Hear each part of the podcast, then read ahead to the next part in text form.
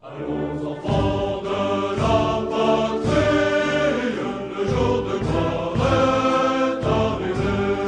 l'heure où la Poste annonce la suppression prochaine des petits timbres rouges qui affranchissaient jusqu'à présent nos lettres, le musée de la Poste consacre jusqu'au 17 septembre une exposition à Marianne, l'un des plus grands symboles de la République française et qui orne les timbres de son visage reconnaissable entre tous. Amoureux de philatélie, cette expo est pour vous. Marianne, les visages de la République, vous invite à découvrir et à comprendre l'évolution de la figure de Marianne jusqu'à nos jours, avec sans doute une nouvelle figuration prévue en 2023. Découvrez toutes les Mariannes de 1944 à nos jours, celles qui ont été retenues pour devenir le timbre d'usage courant et celles qui ne l'ont pas été.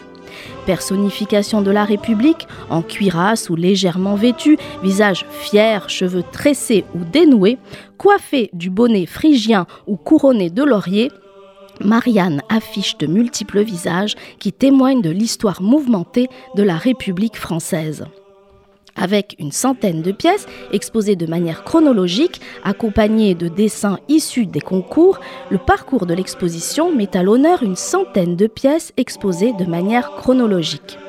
Mais pourquoi le prénom Marianne? C'est en 1792 que ce prénom, très répandu à l'époque, personnifie pour la première fois la République.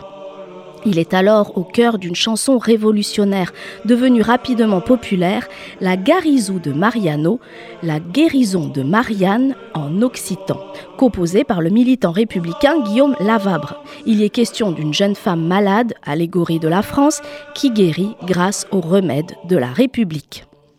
C'est en 1944, au cœur de la résistance et sous l'impulsion du général de Gaulle, que l'iconographie des timbres postes d'usage courant se stabilise et prend alors les traits de Marianne.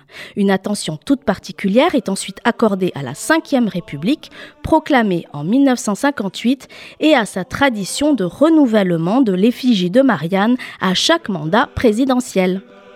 Chacun des choix effectués par les présidents de la République successifs est contextualisé, tant sur les plans historiques que politiques, culturels ou artistiques. On aura, on aura ainsi une Marianne à la nef lors du mandat du général de Gaulle en 1959 ou une Marianne engagée sous Emmanuel Macron en 2018. Quelle sera la Marianne de 2023 Marianne, les visages de la République, est à découvrir au musée de la Poste dans le 15e arrondissement de Paris.